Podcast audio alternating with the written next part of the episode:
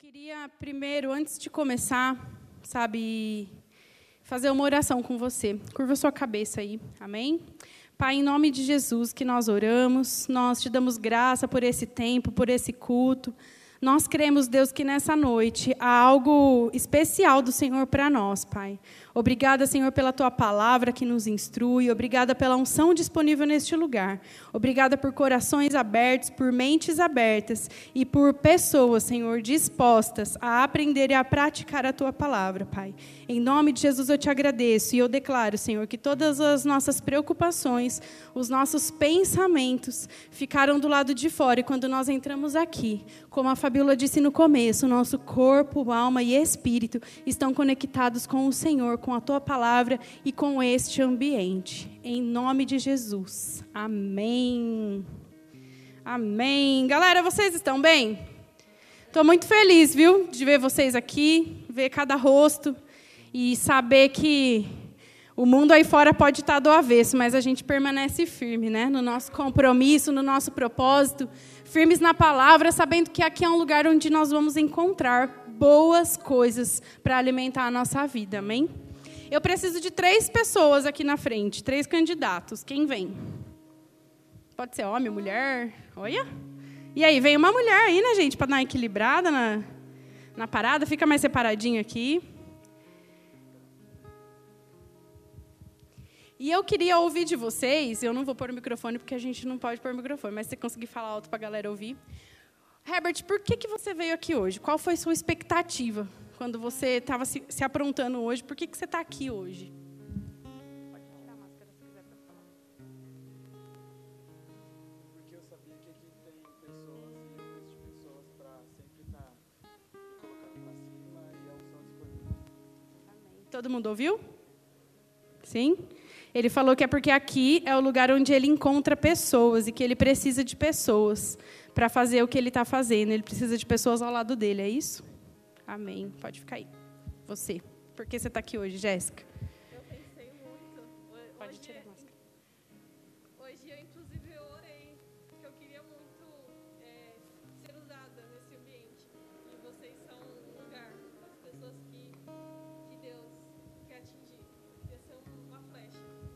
Amém. Ela está aqui porque ela queria ser uma flecha, porque ela quer ser usada por Deus para ajudar outras pessoas. Amém?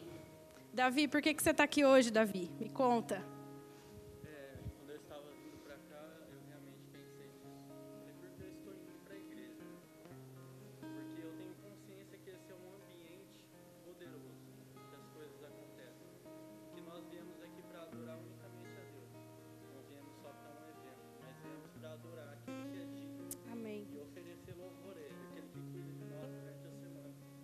Amém.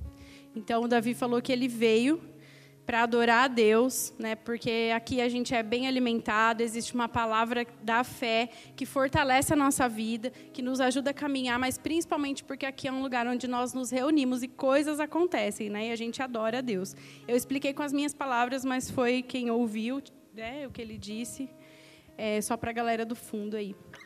Gente, eu vou fazer vocês levantar a mão, tá? Quem, quem acha que a resposta do Herbert está certa? Levanta a mão.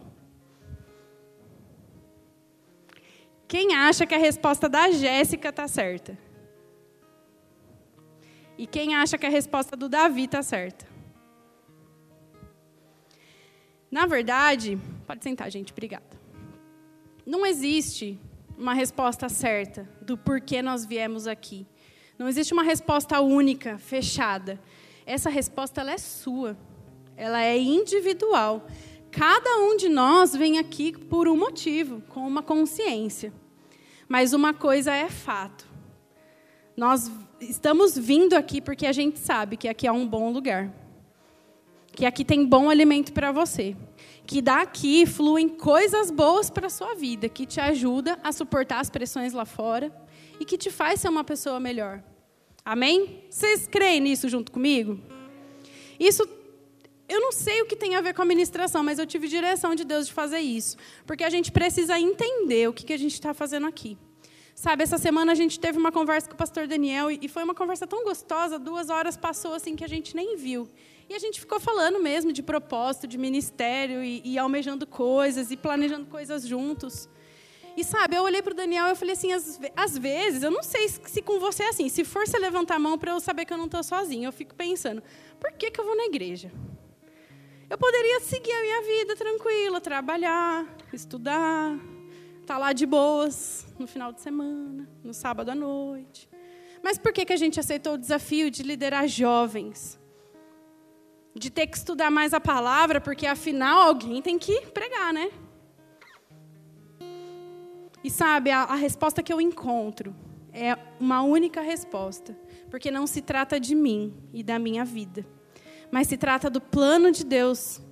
Se trata daquilo que Ele tem para fazer na vida das pessoas que estão ao meu redor através da minha vida.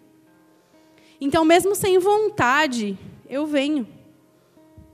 Porque não se trata de mim. E aí, enquanto eu estava ali no banco e o louvor cantando, sabe, é, eu lembrei daquele versículo até vou abrir aqui. E vou ler com vocês. O versículo está lá em Mateus 16, 25. Ele fala: Porque aquele que quiser salvar a sua vida, perdê-la-á. Olha que loucura. Quem quiser salvar a sua vida, perdê-la-á. Perdê-la onde? Como?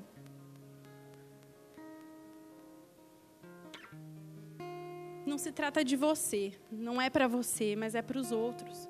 E quando você deixa de fazer alguma coisa para você, para fazer para o outro, cara, Deus, eu, eu imagino Deus pulando lá, se alegrando, porque você entendeu realmente para que é a sua vida.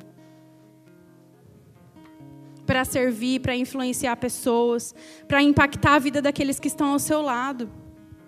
Não era isso que eu ia ministrar, não. Não vai ser. Foi só um, uma introdução aqui, algo que Deus ele colocou forte no meu coração quando eu entrei aqui nessa noite. E vi a galera do staff ali. Sabe, uma galera que chega cedo. A galera do louvor, então, nem se fala. Cinco horas da tarde eles estão brotando aqui. Cara, pra que que eles estão fazendo isso? Se eu perguntar na Flávia, você sabe cantar? Precisa ensaiar? Talvez um pouco. Mas precisa chegar aqui seis horas da tarde? Sabe por que, que eles vêm, todos eles? Porque às vezes tem um que precisa ensaiar. E os outros seis não precisa. Mas esse um que precisa, os outros seis estão aqui para apoiar. E é para isso que a gente vem aqui. É por isso que a gente está aqui. Porque existem pessoas aí do seu lado que precisam dessa palavra. Porque às vezes a gente olha e fala assim: ah, mas.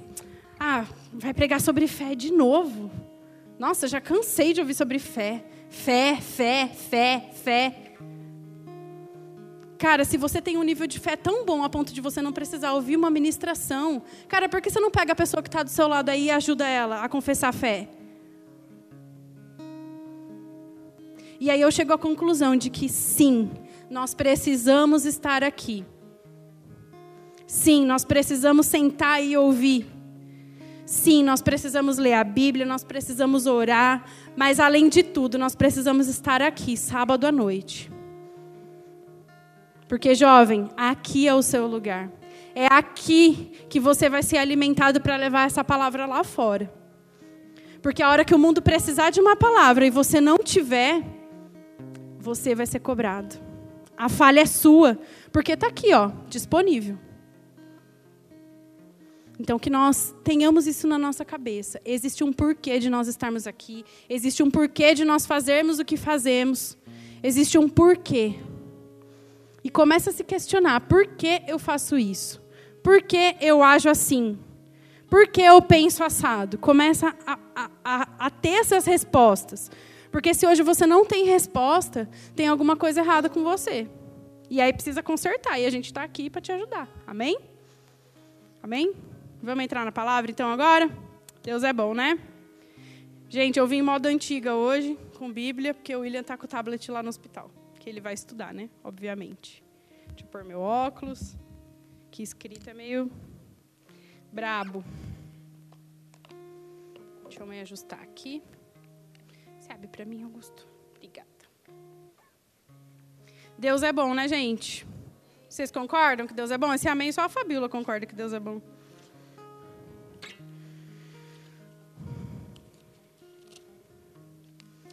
Eu vou começar minha ministração com uma frase. Foi uma frase que eu vi essa semana, que alguns de vocês provavelmente ouviram e ficou martelando na minha cabeça. E eu falei, cara, vamos pegar isso aí e transformar em coisa boa, né? Numa boa palavra. A frase é a seguinte, pega aí. Vaca não dá leite. Quem já ouviu essa frase? Vaca não dá leite, que bom, só vocês aqui desse lado que ouviram. Essa frase é do Mário Sérgio Cortella, com certeza vocês já ouviram falar sobre ele. Ele é um escritor, né? Muito famoso, da palestra. E eu ouvi essa frase e como diz o nosso amigo Greg, da Sabrina lá de Guarulhos, bugou minha mente, fritou minha mente. E eu falei, como assim, cara? Vaca não dá leite. Oxe. E aí ele explica, ele conta a história de que ele sempre, desde criança, falou para os filhos dele assim: Filho, filha, quando você fizer 12 anos, eu vou te contar o segredo da vida. E aí, aniversário passou e todo aniversário ele falava isso para os filhos dele. E o filho dele fez 12 anos primeiro. Quando deu meia-noite, o filho dele veio acordar ele na cama e falou assim: Pai, pai, já é meu aniversário. Estou fazendo 12 anos. E ele respondeu: Nossa, filho, que bom, né? 12 anos, parabéns, que Deus te abençoe. Pai, me conta o segredo da vida. E na madrugada ele sentou o filho na mesa, chamou o filho para perto e disse assim: Filho, o segredo da vida é que vaca não dá leite. Aí o menino falou: Mas só isso, pai? Esse é o segredo da vida? Ele é. Esse é o segredo da vida. Vaca não dá leite. E nós vamos aprender sobre isso hoje, amém? Quem está junto aqui? Pegou a frase? Fica com ela aí que nós vamos usar no final, amém? Então, nessa noite, a gente vai aprender sobre algumas confissões que nós fazemos e essas confissões elas fazem certas coisas que a gente almeja, que a gente deseja, que a gente crê acontecer certo? Porque a gente fala sobre fé e confissão, e a gente confessa a fé, e a gente fala a palavra, e a gente confessa a fé, e a gente fala a palavra, e você está o tempo inteiro, nossa, mas por que as coisas não acontecem? Eu estou confessando, eu estou falando certinho, eu estou confessando certinho, eu estou lendo a palavra, eu estou confessando a palavra, e está tudo certo. E por que não aconteceu ainda? Sabe, existe uma chave que a gente precisa virar nessa noite. Amém? E essa chave virou em mim essa semana e vai virar em você hoje, eu creio. Amém? Existe poder né, em, em certas coisas. E tem uma história que eu quero que você imagine agora. Quem já andou com uma pessoa que acabou de tirar carta? Quem já andou no carro com a pessoa dirigindo? Uma pessoa que acabou de tirar carta. Se essa pessoa tiver aqui, você não olha para ela agora, tá? Para não passar vergonha. A pessoa acabou de tirar a carta, foi lá no Detran buscar a carta, Aí falou, amor, ou amigo, fulano, vou lá buscar minha carta, vamos comigo? Você vai dirigindo e eu volto, porque eu vou estar com a carta, né? Eu volto dirigindo. E aí a pessoa muito louca, muito amiga, muito parceira, top, vai lá, né? E aí você foi lá, chegou no balcãozinho do Detran, pegou sua carta, odiou a foto que está lá, né? Porque 3x4, né? Não é legal. E falou, nossa, que legal, estou habilitado, agora eu vou sair dirigindo. Motorista, motorista. Lembra aquela musiquinha, né? E aí ninguém te segura mais, porque se você não tem carro, teu pai te empresta. E aí você vem para a igreja de carro. E aí você sai do Detran, dirigindo, todo feliz, louco para mostrar para a pessoa que você aprendeu direitinho nas aulas, suas altas habilidades no volante. E aí você liga o carro e sai, feliz da vida, acelera e para, acelera e para, acelera e para, sabe? Fica dando soquinho assim. Acelera e para, acelera. É assim ou não é? Quem dirigiu assim a primeira vez? Aí o carro afoga. Aí você desliga tudo de novo, liga o carro e vai. Acelera e para, acelera e para. Você conhece alguém assim? Que já fez isso? E você conhece alguém que faz isso dirigindo a própria vida? Acelera e para. Eita! A pessoa está indo bem, está confessando, está acelerando, os processos vão acontecendo, as coisas vão chegando, e aí de repente, freada brusca, parou. Aí a pessoa larga tudo.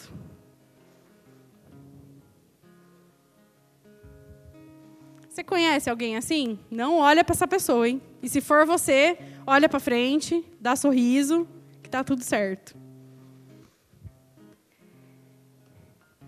Às vezes, a nossa vida é assim. Quem nunca, né? Às vezes a gente dá um passo e, e acelera, e agora vai, agora vai, agora vai, agora vai, e não vai. Por quê? Porque você se confundiu. Em vez de pisar mais ainda no acelerador, você freou. Eita! Isso acontece. E tem jeito de consertar isso. Como? Experiência. Eu vi lá no fundo uma movimentação assim que o Pablo olhou para a Mariela e na hora que eu falei, não olha para essa pessoa, daí ele olhou. Você faz isso até hoje, Mari? Ou não? Tá dirigindo normalzinho. Pode pegar carona, viu, gente? Tá, tá tudo bem. Tá? Moto, tal, tá de boa. A experiência faz você corrigir algumas coisas na forma que você dirige, na forma que você freia, na forma que você muda de marcha, na hora que você muda de marcha dá aquele soco, né? Aí passa um tempo e se acostuma com o carro ali, acostuma com a direção e vai que vai, né? Foi engraçado esses dias eu eu fui buscar minha irmã para levar ela para cortar o cabelo das minhas sobrinhas, né? Ela falou: "Ah, Casa, pode me levar, tal?" Que são três, né? Aí é meio complicado, ela sozinha com criança. E eu falei: "Vamos, vamos junto." Aí cheguei na casa dela, ela falou assim: "Ó, a cadeirinha das meninas está no meu carro. E dá muito trabalho tirar a cadeirinha do meu carro, desinstalar, instalar no seu carro. Você não quer ir dirigir no meu carro? E eu falei para ela, acho melhor não. Porque senão vai ser soquinho atrás de soquinho. Porque a embreagem é diferente, o acelerador é diferente, a marcha é diferente, o volante é diferente. Porque eu já estou acostumada com o meu carro. E está indo bem, tenho experiência em dirigir ele. Sabe, quando a gente tem experiência em decidir coisas na nossa vida, em definir coisas na nossa vida, não vai ter soquinho, não, de acelere e para, acelere e para. Sabe, decida hoje definir algumas coisas para você. E não só dizer, não só confessar, mas fazer aquilo que você está confessando. Fazer acontecer aquilo que você está confessando. Amém? Se você está dirigindo o seu carro, a sua vida, e está acontecendo isso, de acelera e para, acelera e para. Provavelmente é porque você não está se sentindo seguro em acelerar. Estou mentindo? Porque se você sente segurança, se você olha para frente, o caminho está livre, cara, pé no acelerador e vamos embora. Agora, se você acelera e para, acelera e para, isso veio agora é porque você não está olhando para frente corretamente. Você está se distraindo com alguma coisa. Está olhando muito para o lado em vez de olhar para frente. Meu irmão, hoje eu quero fazer você tirar o pé do freio e pôr no acelerador, amém? Com força. Com força ainda. E aí existem três passos da fé. Quem sabe os três passos da fé? Três passos, é uma receitinha de bolo. A fé é crer com o coração, que é crer. Confessar com a boca. E ele fala na palavra cri, por isso falei. Então, primeiro você crê, depois você fala. E para aí. Tem o terceiro passo, que são obras correspondentes. Nós vamos ler daqui a pouquinho esse versículo obras. Então a fé ela tem três passos: crer, confessar, falar e fazer alguma coisa com isso. Amém? Eu não esperava muito amém, não. Tá tudo bem. Não vim com essa expectativa, não. Abre sua Bíblia comigo lá em Tiago, capítulo 2.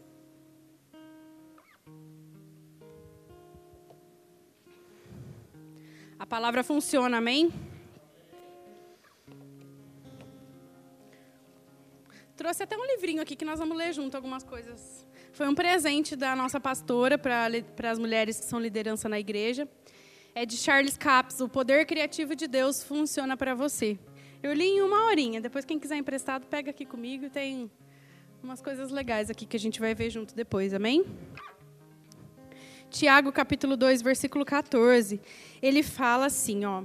As atitudes demonstram a fé. Eu estou lendo numa versão diferente. A minha é a King James. Não sei se tem alguma versão. Mas, enfim, vocês vão pegar aí. De que adianta, meus caros irmãos, alguém proclamar a sua fé se não tem obras? Acaso essa fé pode salvá-lo? Vou ler de novo. De que adianta, meus irmãos, meus caros irmãos? Parece que está zombando, né? Sei lá. De que adianta? Alguém proclamar sua fé se não tem obras? Acaso essa fé pode salvá-lo? E aí ele conta uma historinha aqui, ó. Se um irmão ou uma irmã estiverem necessitados de roupa e passando privação de alimento de cada dia, e qualquer dentre vós lhe disser: Ide em paz, aquecei-vos e comei até satisfazer-vos. Porém, sem lhe dar alguma ajuda concreta, de que adianta isso? Ele dá um exemplo aqui, tá? É claro que se isso acontecer, você não vai deixar a pessoa do teu lado passando necessidade, sabendo da necessidade, você precisa se mover, tá? Fica a dica. Mas aqui ele não está falando especificamente disso. Ele fala aqui de uma ajuda concreta que é o que, que adianta eu falar e não fazer? Simples assim. E aí ele continua, desse mesmo modo, em relação à fé por si só, se não for acompanhada de obras, está morta. Se a fé não for acompanhada de obras, está morta. E ele continua: entretanto, alguém poderá afirmar: Tu tens fé e eu tenho as obras. Mostra-me a tua fé sem obras e eu te demonstrarei a minha fé mediante as obras que realizo. E ele continua falando. E no próximo capítulo, título é Sábio é quem domina o seu falar. Por que, que ele fala uma coisa atrás da outra? Porque eu tenho que tomar cuidado. Primeiro, com aquilo que eu creio. Segundo, tomar cuidado com aquilo que eu falo. E mais importante dessa noite, que eu quero que você saia daqui com a consciência, é tem que tomar cuidado com aquilo que a gente faz. As três coisas precisam condizer entre si. Porque não adianta falar fé e fazer ao contrário. Ou não adianta falar fé e não fazer nada esperando que a palavra simplesmente faça. Não, querido, aqui Tiago, ele, ele é claro. A fé sem obras é morta, de nada adianta você ter fé, você ouvir sobre fé, você confessar a fé. Se chega lá fora, você não faz nada. Deus, porque eu creio para o meu novo emprego chegando, eu creio, Deus, nesse novo tempo, em promoção chegando. Eu estou dando exemplo de trabalho que é mais fácil, tá? Vocês, no contexto aí, vocês vão entender. A gente crê tanto, mas chega na hora de sentar e fazer um currículo certinho, a gente não faz. Na hora de sentar e fazer um cursinho que talvez te qualifique, te dê uma oportunidade melhor, não faz. E aí, vai adiantar você confessar a fé? Pode até ser que chegue um emprego, mas não vai chegar o melhor de Deus para você. Porque você não está fazendo de acordo com aquilo que você crê. Porque eu tenho certeza que na hora de você crer para o emprego, você não está crendo para o emprego para qualquer emprego. Não, você está almejando alguma coisa. E, meu irmão, se você está almejando alguma coisa boa, seja tão bom quanto essa coisa que você está almejando. Se qualifique, sente, estude. Sabe, no começo do ano eu fiz uma pergunta no grupo da liderança do Deeper. Quem sabe Excel aqui? E para quem não sabe, o William domina Excel, eu um pouquinho mais, mas quem precisar de ajuda aí, fala com a gente. Cara, eu, eu, a gente estava disponível a estar tá aqui uma vez por semana para ensinar. Porque a gente sabe hoje que qualquer lugar, qualquer posição que você ocupa dentro de uma empresa, você precisa saber fazer planilha. Você precisa pelo menos saber abrir o programa. Eu tinha medo do Excel, vou confessar para vocês. Eu abri, abria sozinho aquilo lá no computador, ficava apavorada e ia no X para fechar logo, porque eu não sabia usar aquilo, me dava nervoso. Cara, mas chegou um tempo que para eu assumir uma posição dentro da empresa eu precisei aprender. Sabe como que eu aprendi? Usando, fazendo alguma coisa com isso. Por que, que a gente queria ensinar? Para que as pessoas que estão ao nosso redor fossem beneficiadas com aquilo, com o conhecimento que a gente tem, com aquilo que a gente sabe, e que de alguma forma elas fossem melhores, mais qualificadas, para ocupar posições aonde elas querem, onde elas desejam. Sabe, se você sabe fazer alguma coisa aí, oh, chama a pessoa que está ali que não sabe, ensina. Seja canal de Deus para abençoar outras pessoas. Quem souber pregar, me ensina, por favor. Me chama aí que eu estou precisando, que minha barriga treme, minha perna treme, dá dor de barriga. E, cara, não é só fé para estar tá aqui na frente, não.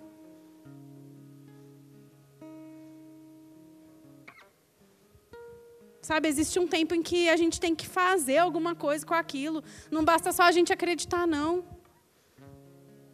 Sabe, é colocar em funcionamento mesmo. Mesmo que isso te tire da tua zona de conforto. Mesmo que isso tire um tempo que você queria estar esticadão lá no sofá.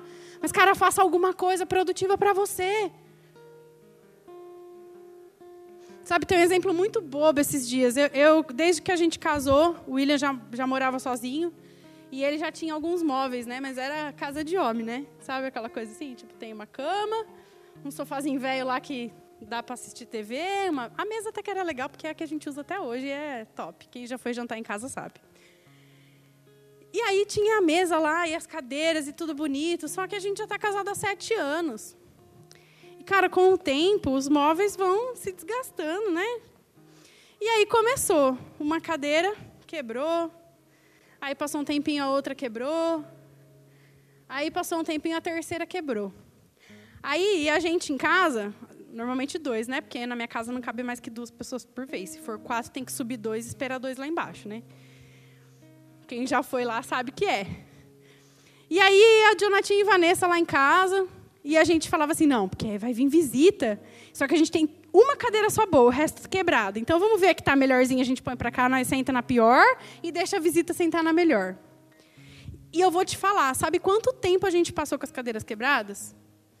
Eu deveria ter vergonha de falar isso. Mas foi mais de um ano. Recebendo as pessoas em casa e tendo que escolher em que cadeira que a visita ia sentar. E aí veio a pandemia. E aí eu tive que trabalhar em casa. Adivinha em qual cadeira eu trabalhava? Na melhor, claro. Na única que estava boa. E aquilo me entristecia demais. E eu já tinha ligado em alguns lugares para fazer orçamento. E, cara, o cara queria me cobrar 100 reais para arrumar cada cadeira. Cara, com esse valor eu quase comprei uma mesa nova. Eu falei, vou esperar eu comprar uma mesa nova. E assim foi, ficou esse tempão. Mari e Pablo também já jantaram lá na cadeira quebrada. Quem mais? Quem jantou na cadeira quebrada aí? Ergue mão. Luiz. Quem mais? Vitão. Jéssica também já jantou na cadeira quebrada. Cara, chegou um dia que eu falei assim, Deus, por quê? Tem uma coisa quebrada na minha vida e eu não vou consertar. É algo que eu uso. Eu chamo as pessoas para vir aqui em casa para a gente desenvolver relacionamento, para a gente se conhecer, para a gente trocar ideia. E cara, a pessoa chega aqui na minha casa e senta numa cadeira quebrada, sabe? Eu falei, cara, eu acho que eu vou dar um jeito nisso. E aquilo me irritava porque a cadeira quebrada, ela era madeira aglomerado, sabe aquele que desfarela? Toda vez que alguém sentava, era farelo no chão. Aí vinha eu com o aspirador para pegar os farelos.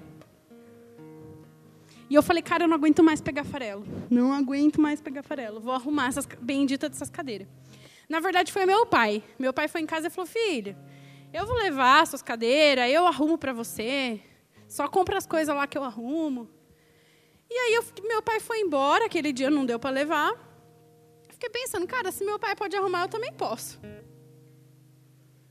Ei, se existe alguma coisa que Deus pode consertar, você também pode.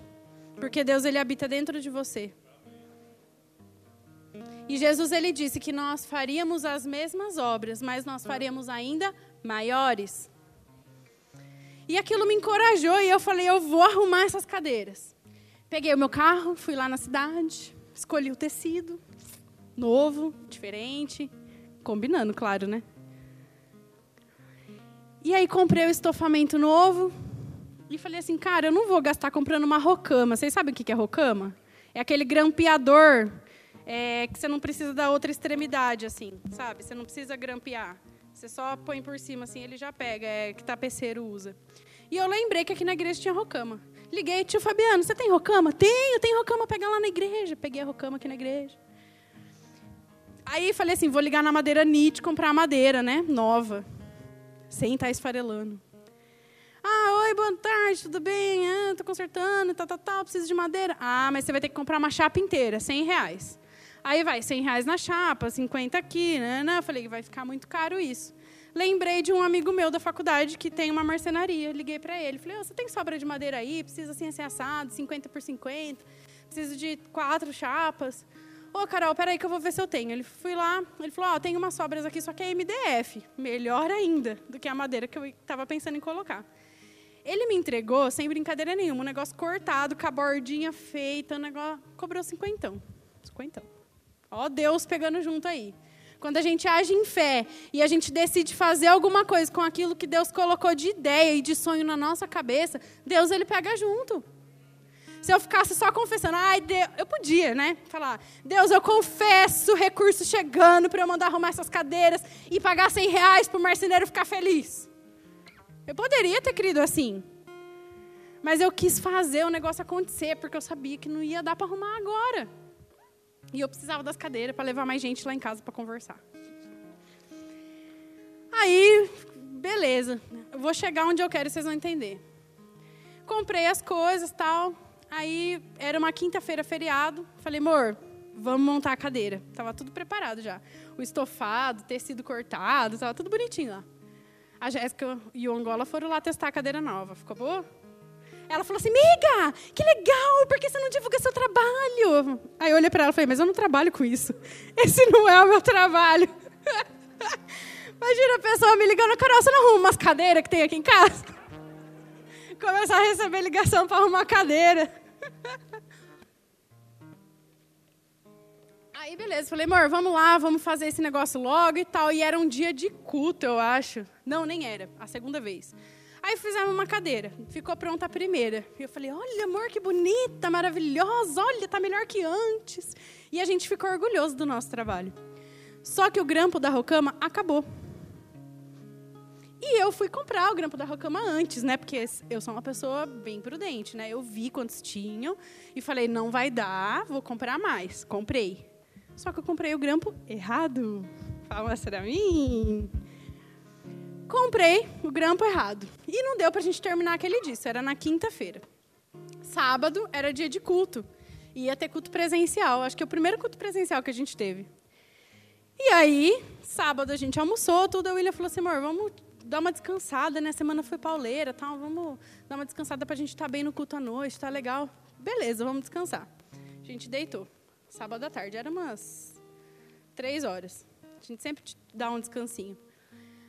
Aí deitei. Começa. Moto passando na rua. Cachorro da vizinha latina. Tem quatro obras na quadra da frente da minha casa. Quatro casas construindo, demolindo, sei lá o que eles estão fazendo lá. E aquele dia, barulho não deixava a gente dormir. Eu olhei para o William, o William olhou para mim e falou, amor, não vai dar para dormir. Eu falei, não vai? Ele falou, vamos levantar? Eu falei, vamos ser produtivo? Aí ele, vamos. E a gente levantou. A primeira cadeira a gente cronometrou, a gente gastou 45 minutos para fazer. E as outras três que a gente fez nesses dias, a gente levou uma hora para fazer as três. Por quê? Porque a gente já tinha feito a primeira e já tinha experiência, já sabia os paranauê de puxar o tecido, de não deixar sair do lugar o assento. E o que eu quero dizer para você com isso? Que às vezes a gente quer descansar de alguma coisa. Às vezes a gente está cansado e a gente fala: não, não vou fazer nada, não, vou descansar só. Mas não é hora de descansar. É hora de você levantar e ser produtivo. É hora de você levantar e decidir arrumar aquilo que está quebrado na sua vida. Sabe, faz alguma coisa. Agora eu sei consertar cadeira. Se vocês precisarem, estão aí. Não cobro, tá? Só pela amizade. Cara, a gente precisa ter fé, saber que a fé ela vem por ouvir, ouvir a palavra, e a gente ouve fé e a gente está aqui, a gente confessa a fé, mas você precisa fazer alguma coisa. Você precisa começar a agir. Você precisa levantar dessa zona de conforto que você está e começar a fazer alguma coisa com essa palavra. Alguma coisa que façam as coisas acontecerem. Porque só confessar é bom, sabe? Você cresce, seu espírito fortalece, é legal. Mas o resultado você só vê quando você tem obras, quando você faz alguma coisa. E aí, a gente faz alguma coisa para beneficiar a gente, certo? A gente mesmo. Mas você sabia que quando você é produtivo e as obras elas têm fruto na sua vida, as pessoas que estão ao seu redor, elas são automaticamente impactadas também? Não se trata só de você, querido, é o que eu comecei falando aqui. A gente vem porque não se trata só da gente, mas se trata da pessoa que está do seu lado. Pô, eu quero estar tá junto com o Mateus, hora que aquilo que eu falei para ele, que eu não sei o que, que é, porque Deus não me falou, mas ele sabe. Hora que aconteceu, eu quero estar junto com ele.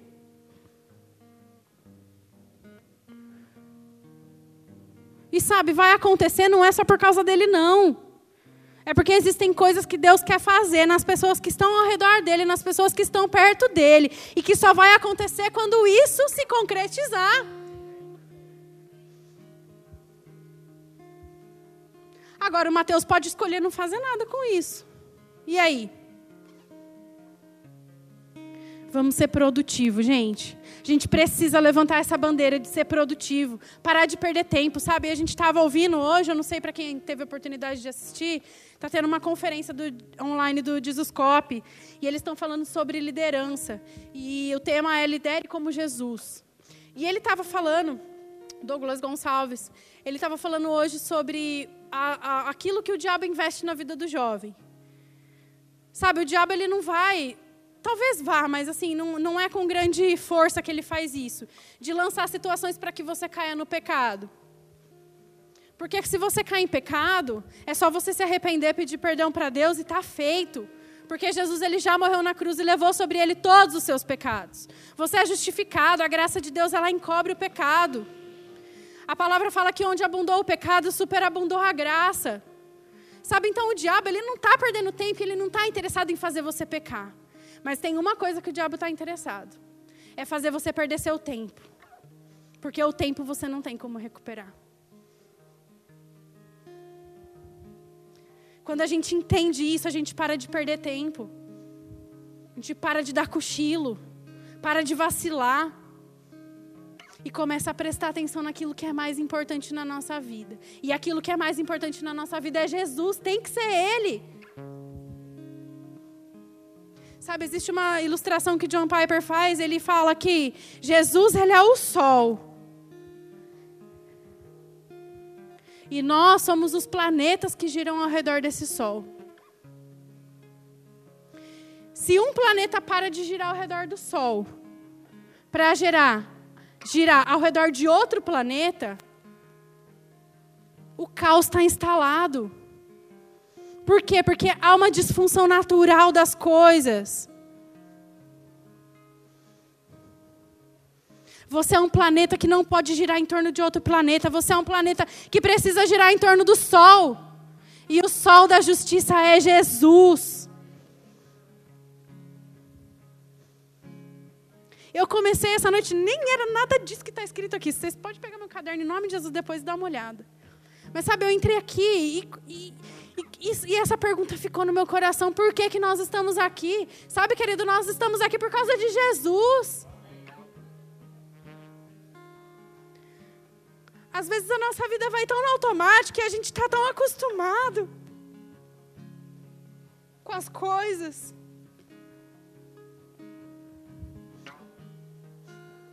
E a gente se esquece que ele nunca viveu para ele mesmo.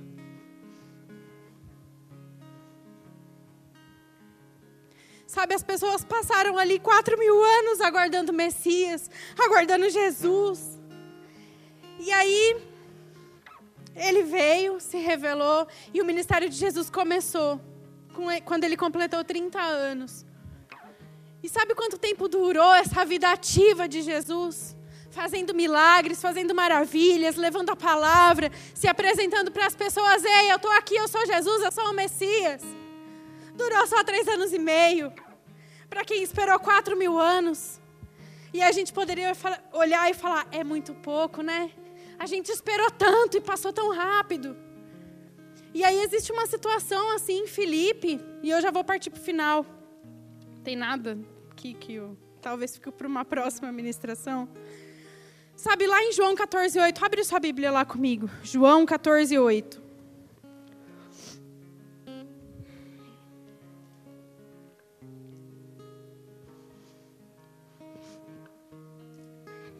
O título é Jesus, o único caminho. E aí Jesus ele tá ali com os discípulos e ele fala assim, ó, no versículo 1, tá? Vou começar lá do começo para vocês entenderem a história. Não permitais que o vosso coração se preocupe. Credes em Deus e crede também em mim. Ei, não se preocupa. Crê em Deus, mas crê em mim. Sabe, às vezes a gente se preocupa demais com as coisas. E aí, por se preocupar, a gente procura ajuda, e aí a ajuda vem a fé. E aí a gente fala a fé, a gente confessa a fé, mas a gente não faz nada. Ei, o poder de fazer, de executar coisas vem de Deus, confia. Mas também faça alguma coisa para isso. Sabe, se você não sabe fazer algo hoje, aprenda. É só estar tá disponível.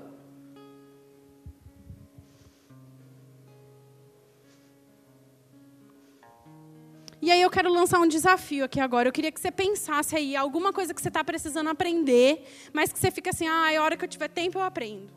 A hora que eu tiver tempo eu faço. Cara, faz essa semana, começa. Eu te desafio a você começar alguma coisa que você está pensando faz tempo aí, eu sei que tem. Todo mundo tem. Alguma coisa que você fala assim, ó, a hora que eu entrar de férias do trabalho eu vou fazer. Cara, se é teu guarda-roupa que você precisa arrumar, sabe o que você faz amanhã domingão? Em vez de você dormir até 10 horas, 11 horas, acorda às 8, às 9 e vai arrumar teu guarda-roupa, tua gaveta. Faça alguma coisa. Eu dei um exemplo chulo, básico. Mas se é alguma coisa que você precisa aprender na tua área de atuação, no teu trabalho, alguma coisa que você precisa se desafiar, sabe? Se levanta, vai. Deixa de assistir um capítulo lá da Netflix da tua série um dia na semana e se dedica para isso. Sabe, porque eu cansei de perder tempo na minha vida, sério. Para quem não sabe, eu fiz uma faculdade antes de arquitetura que eu estou terminando esse ano. Eu me formei em letras, português e inglês. Sou habilitada hoje para dar aula para quinta série até ensino médio de português e de inglês. Ah, Carol, então você fala inglês? Não. Passei quatro anos dentro da faculdade, fiz curso de inglês fora e eu não falo inglês. Por quê? Porque eu não me dediquei o quanto eu precisava. Perdi tempo. E, cara, eu preciso disso para continuar meu chamado, sabia? Hoje eu vejo prejuízo e eu queria, porque queria, que com os meus 18, 20, 22 anos alguém estivesse falando para mim o que eu estou falando para vocês.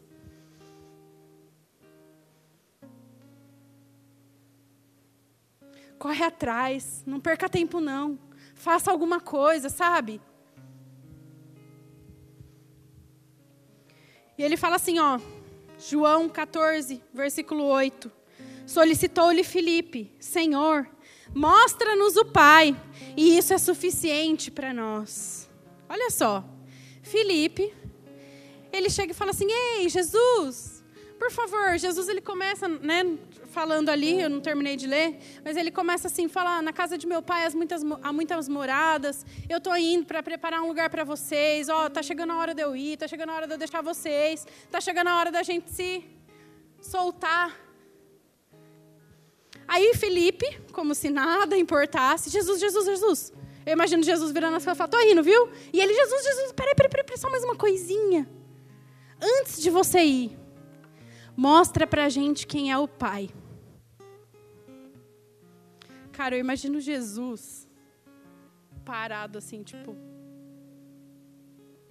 Não aprendeu nada em três anos e meio, só perdeu tempo. Porque logo em seguida ele fala assim: ó, então Jesus ministrou-lhes. Há tanto tempo eu estou convosco. E tu não me tens conhecido, Felipe? Cara, Felipe passou três anos e meio ali com Jesus. Ele viu Jesus fazer as obras. E aí ele falou: Revela-nos o Pai, por favor, me mostra quem é Deus. Deus, por favor, Deus. Cara, você tem Jesus, você tem o Espírito Santo habitando dentro de você. Ei, o que mais que você está esperando Deus te mostrar? Jesus ele responde: Nossa, Felipe, pelo amor de Deus, hein? Há tanto tempo eu estou convosco e tu não me tens conhecido, Felipe. E aí Jesus fala: Aquele que vê a mim, vê o Pai.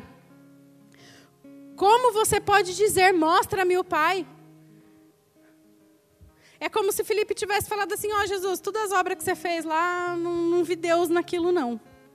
Cara, as pessoas precisam olhar para aquilo que nós fazemos e ver Deus. Sabe, lá no princípio, quando Deus ele criou o homem, ele fala lá em Gênesis: faça, façamos o homem a nossa imagem e semelhança. E ele fala: governe ele sobre os peixes do mar, sobre as aves do céu. Sobre... Ele fala: domine o homem sobre a terra. Quando as outras coisas que nós temos o poder dado por Deus, a autoridade dada por Deus, elas nos veem, elas têm que reconhecer Deus.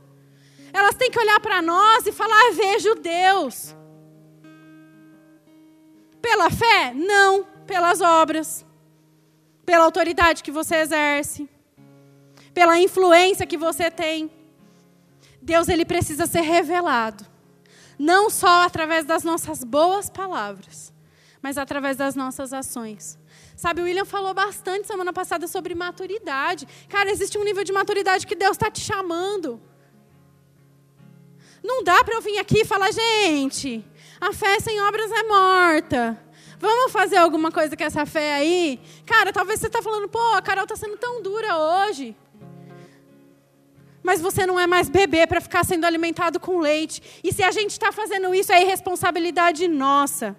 Quem vai ser cobrada sou eu. Eu não quero chegar diante de Deus e Deus falar assim: Olha, Carol, eu te dei uma palavra e você não fez nada com aquilo. Eu te mandei dizer alguma coisa e você não disse. Eu não quero chegar diante de Deus e falar: Deus, eu não tenho nada para te entregar.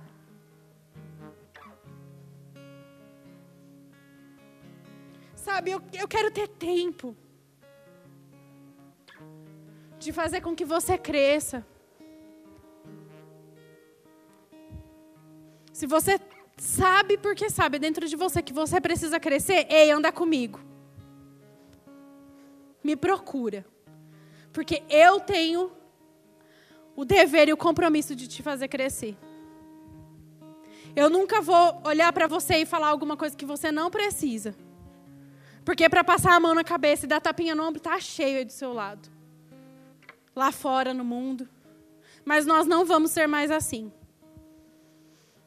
Nós vamos ser jovens que se incentivam, jovens que crescem, jovens que atingem o alvo, jovens que atingem o chamado, jovens que olham para Jesus e sabem quem é Ele. Ei, não são pessoas que falam, como Paulo disse, antes eu te conheci, foi Paulo, eu acho, né? Antes eu te conhecia só de ouvir falar, hoje conheço porque eu ando com você. Ei, nós vamos ser jovens assim. Sabe, jovens que conhecem a Deus não só porque ouviram falar num culto de sábado à noite, ou no domingo de manhã, ou no domingo à noite.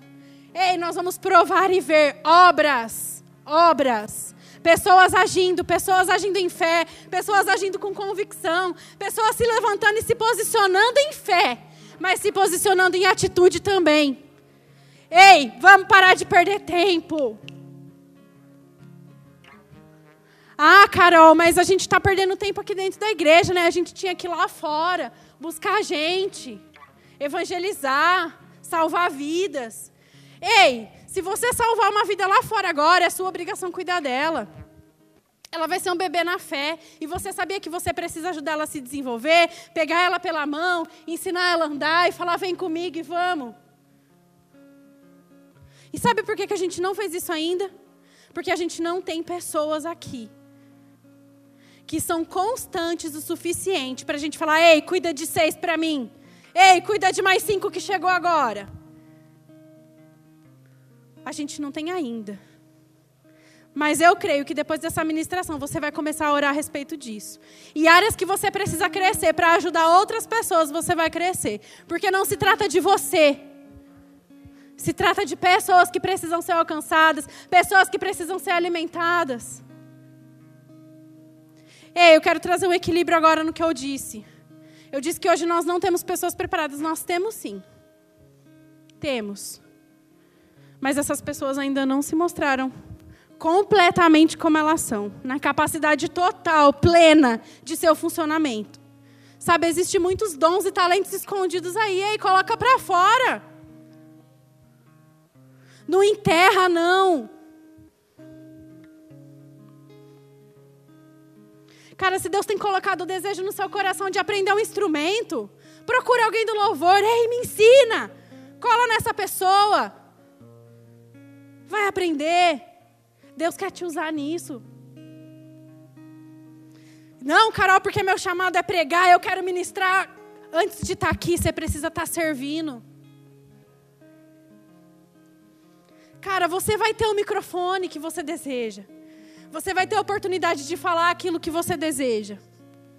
Mas primeiro, existe uma maturidade que precisa ser gerada em você. Sabe por quê? Porque isso aqui é uma responsabilidade vocês não têm ideia.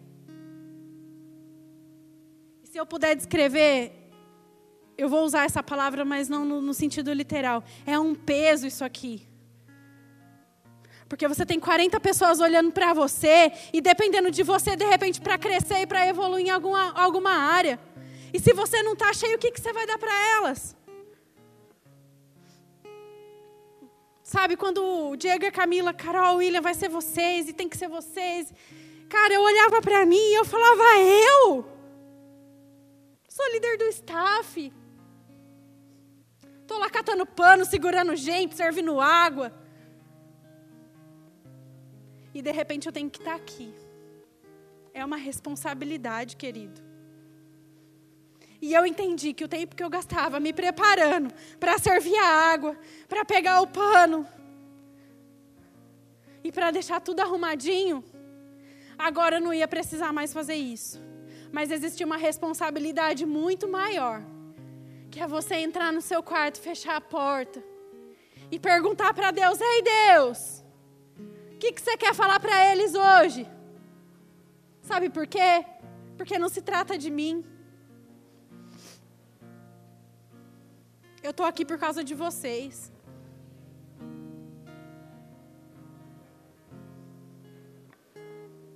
E posso falar? Parece loucura, mas hoje é aquilo que faz mais sentido para mim estar fazendo. Mais do que estar tá trabalhando na, na minha área, mais do que estar tá indo na obra, ver a casa sair do chão. Nada nunca fez tanto sentido para mim. Cara, e quando nós assumimos, o Diego disse: Carol, William, não precisa estar preparado, não. Sabe o que vocês precisam só fazer? A palavra fala que a unção ela desce pela cabeça do profeta, escorre pela barba. Sabe aquele texto? E o Diego disse uma frase, só uma frase, que é a frase que todas as vezes que eu tenho que ministrar eu lembro. E ele disse assim pra gente: é só manter a barba. Sabe por quê? Porque a unção não é minha. O poder não é meu. Eu sou apenas a barba que deixa com que a unção e o poder escorra e flua. Porque o dono de tudo, afinal, é Jesus. É por causa dele que nós estamos aqui, querido. Ele precisa ser o alvo, ele precisa ser o motivo, ele precisa ser a matéria central da nossa vida. Porque se a sua vida está girando em torno do planeta rede social, se a sua vida está girando em torno do planeta trabalho, se a sua vida está girando em torno de planeta série Netflix, ei, seu mundo está em caos. Mas existe uma palavra que pode botar ordem em tudo isso. E a palavra é obras. Faça alguma coisa para pôr ordem ao caos.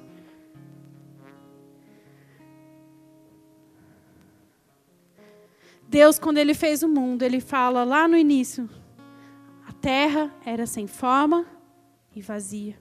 Caos. E Deus, através da Sua palavra, através daquilo que Ele creu, Ele botou ordem ao caos.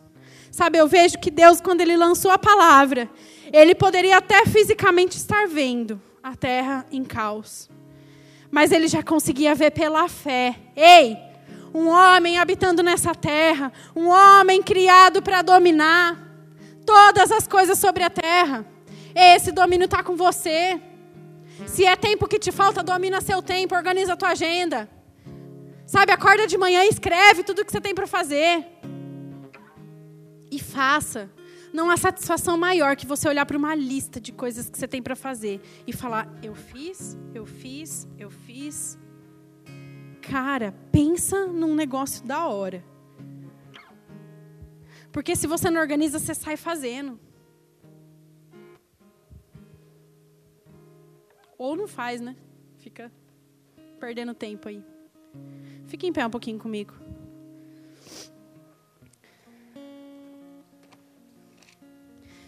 Lembra que eu falei para você no início a frase: vaca não dá leite? E realmente, ela não dá. Você tem que ir lá tirar. Tem que tirar. Pode subir o louvor. Ei, vaca não dá leite.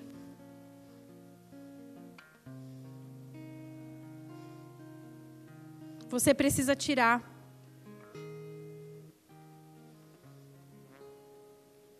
Ei, Vaca não dá leite. E aí, eu separei três coisas aqui para falar a respeito disso. Ela não dá leite por vontade própria, que pode ser traduzido como fé. Você tem fé, mas aquilo não acontece porque não tem vontade própria, né? A fé está ali, está em movimento, operação. A vaca não dá leite se você pedir. Ô, oh, senhora vaca, por favor, me dê um copo de leite. Não. Ou seja, você acredita que a vaca tem leite e você pede. Mas a grande chave, o grande segredo para ativar as coisas na sua vida está aqui. A vaca dá leite se você crê que ela tem leite primeiro, se você confessar que ela tem leite e se você for lá e tirar o leite dela. Aí você vai ter leite. Vaca não dá leite. É você que tem que tirar. Amém? As coisas na, na, nossa vida, elas não vão ser ativadas apenas pela fé que nós temos e pela fé que nós confessamos. Mas elas vão ser ativadas pelas nossas obras. E quando as pessoas ao nosso redor verem as nossas obras, elas vão olhar e vão falar: é Deus. Elas vão reconhecer Deus em nós. Porque se você está com o coração certo, se você está com o foco certo, não tem como alguma coisa acontecer na sua vida e as pessoas não verem. Ei, não se trata só de você. E aí eu falei que a gente ia fazer algumas confissões, né? E aí eu estava lendo esse livrinho, é muito engraçado, porque eu comecei a ler, eu falei, nossa, que legal, né? Vou anotar cada frase dessa num post-it, vou pendurar no meu espelho, na minha parede, vou ler todo dia, vou confessar todo dia. Ok. Mas aí eu comecei a fazer algumas reflexões a respeito dessas confissões. E essas confissões elas são baseadas em, em, em Bíblia, mas elas não são literalmente a Bíblia, né? Não é o versículo literalmente ali, é você se colocando na posição daquilo que o versículo está dizendo. E o primeiro ele diz assim, ó, o primeiro que eu selecionei, tá? Selecionei alguns aqui. Você vai repetir comigo, amém? Não temerei mal algum, porque tu estás comigo, Senhor. A tua palavra e o teu espírito me consolam. Quem é que te consola, querido? A palavra e o espírito. Aí, se não tem comunhão com o espírito, se você não lê a palavra, você vai ter consolo? Quando que a palavra funciona? Quando você tem obra que corresponde àquilo que você crê. Outra, pra vocês não falar que ah, pegou um só que está falando isso. Repete comigo, hein? Toma o escudo da fé e apago todo dardo inflamado que o maligno lança contra mim. O que, que ele fala primeiro? Toma o escudo da fé. E aí eu apago o dardo. Se você não tomar o escudo da fé, querido, como que você vai apagar os dardos inflamados do maligno contra você? Ei, existe uma ação antes. A palavra mesmo fala dar e ser-vos-á dado. O que, que você tem que fazer primeiro para ser dado para você? Responde. Ação. Obra correspondente com aquilo que você crê. Você crê que você vai receber, mas você não dá. Ei! Outra aqui, hein? Sou um vencedor e venço pelo sangue do Cordeiro. E pela palavra do meu testemunho. Então, ó, sou um vencedor e venço pelo sangue de Cristo e pela palavra do meu testemunho. Ei, você está tendo palavra do seu testemunho? Você está tendo testemunho para contar? Para ser vencedor, para avançar? Qual o testemunho que você tem dado por aí? Se não tem testemunho, não tem vitória. Ei, tá aqui. Próximo. Vou ler mais um, que isso aqui é animador. Animador. Sou submisso a Deus. E o diabo foge de mim. Porque resisto a ele em nome de Jesus. O que, que acontece primeiro? Sou submisso a Deus e o diabo foge de mim. Como que o diabo vai fugir de você se você não está sendo submisso? Ei! Olha, a palavra ela funciona de verdade. Mas quando a gente faz a nossa parte, quando a gente tem obras correspondentes à palavra. Mais um, hein? Vamos ver se tem mais um aqui. Tem, tem mais um, último, eu juro. O Senhor tem prazer na prosperidade do seu servo. E as bênçãos de Abraão são minhas. É. Quer a bênção de Abraão, mas não sacrifica o seu Isaac, né?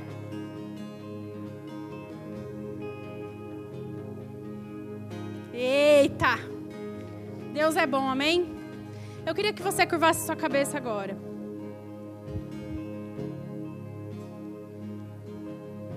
Que você se concentrasse Primeiro em Deus. Mas eu queria que você pensasse aí.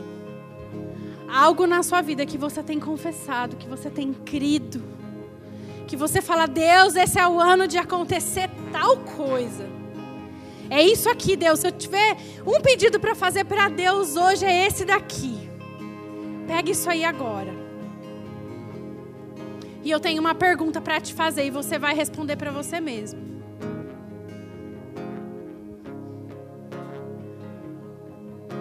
O que eu preciso fazer para isso acontecer? Eu tenho certeza que Deus está te respondendo coisas agora. Ei, não é coisa da sua cabeça. Não é um pensamento que vem de você mas é o próprio Espírito Santo te dizendo aí o que você precisa fazer para aquilo que você tem crido, para aquilo que você tem confessado acontecer. Ei, obras. Obras. Deus está te mostrando agora o que você precisa fazer. Exatamente agora. Eu creio porque creio. Porque se o Espírito colocou essa palavra dentro de mim, existem pessoas aqui que precisavam dessa palavra para ativar sonhos antigos, planos que tinha e que deixou adormecer. Eu declaro planos reavivados dentro de você. o dom de Deus começando a brotar, a fluir da sua vida. Porque não se trata de você, mas se trata daquilo que Deus precisa fazer através de você. Ei, se Deus te mostrou algo, começa hoje mesmo. Se Deus, se você é sua vontade, eu sei que tem alguém aqui que é isso, falou Deus, eu quero estar lá na frente, eu quero microfone, eu quero ministrar. Ei, começa a estudar mais. Mas principalmente começa a servir mais.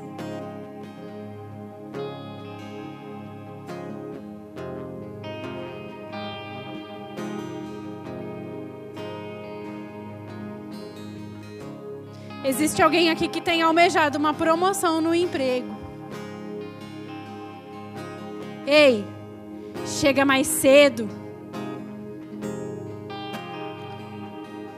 Saia mais tarde. Eu vou contar para vocês uma outra ministração com mais detalhe, mas eu saí de uma empresa há três meses atrás e fui trabalhar com num outro lugar. E eu falei, Deus, é isso que você quer para minha vida, eu vou e vou aprender coisa nova, e vou, e vou, e vou. Na minha primeira semana lá, o meu patrão virou para mim e me pediu para mentir. Mentir. E ele me pediu aquilo e na hora eu não falei não, mas aquilo me consumiu por dentro. Sabe, aquilo me detonou. Eu cheguei em casa e falei, amor, aconteceu isso, isso, isso. Ele me pediu isso, isso, isso. O William falou assim, amor, eu não vou te influenciar, decide aí. Se você vai fazer o que ele pediu ou não. E tinha que mentir. Eu cheguei no dia seguinte, falei para ele assim, ele tinha me dado um papel com uma lista e de pessoas que eu precisava ligar e contar uma mentira para que ele tivesse uma informação. Eu devolvi a lista para ele e disse para ele assim: Eu não me sinto confortável em fazer isso, porque tem que mentir. E eu não sou essa pessoa que vai te ajudar a fazer isso. Me desculpa. Sabe, aquilo constrangeu ele de uma forma. Ele ficou envergonhado. Eu acho que ele tinha vontade de abrir um buraco e enfiar a cabeça dele. Ei, se no seu trabalho as pessoas estão pedindo para você mentir, não negocie os seus princípios. Está me ouvindo? Não negocie seus princípios. Ei, talvez você esteja falando, mas eu preciso do trabalho, eu preciso do dinheiro. Ei, o teu supridor é Deus. Olha para Jesus. Olha para o exemplo e faça como ele fez. Ei, não minta não. Ainda que isso custe o teu emprego. Sabe, faca na caveira. Não negocie seus princípios. Faça o seu melhor. Sabe, seja pontual no seu trabalho. Faça as coisas com excelência, como se fosse para Deus. Faça o seu melhor. Ei, Seja simpático com as pessoas, trate bem seus clientes. Fale a verdade, querido.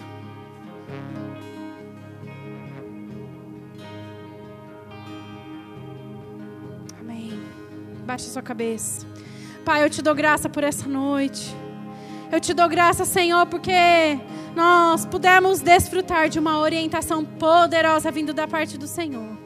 Sabemos, Senhor, que de nós nós nada temos, mas que a influência da tua palavra sobre nós é que vai fazer nós sermos pessoas melhores, filhos melhores, amigos melhores, funcionários melhores, maridos melhores, esposas melhores, servos dentro da tua igreja melhores, Pai.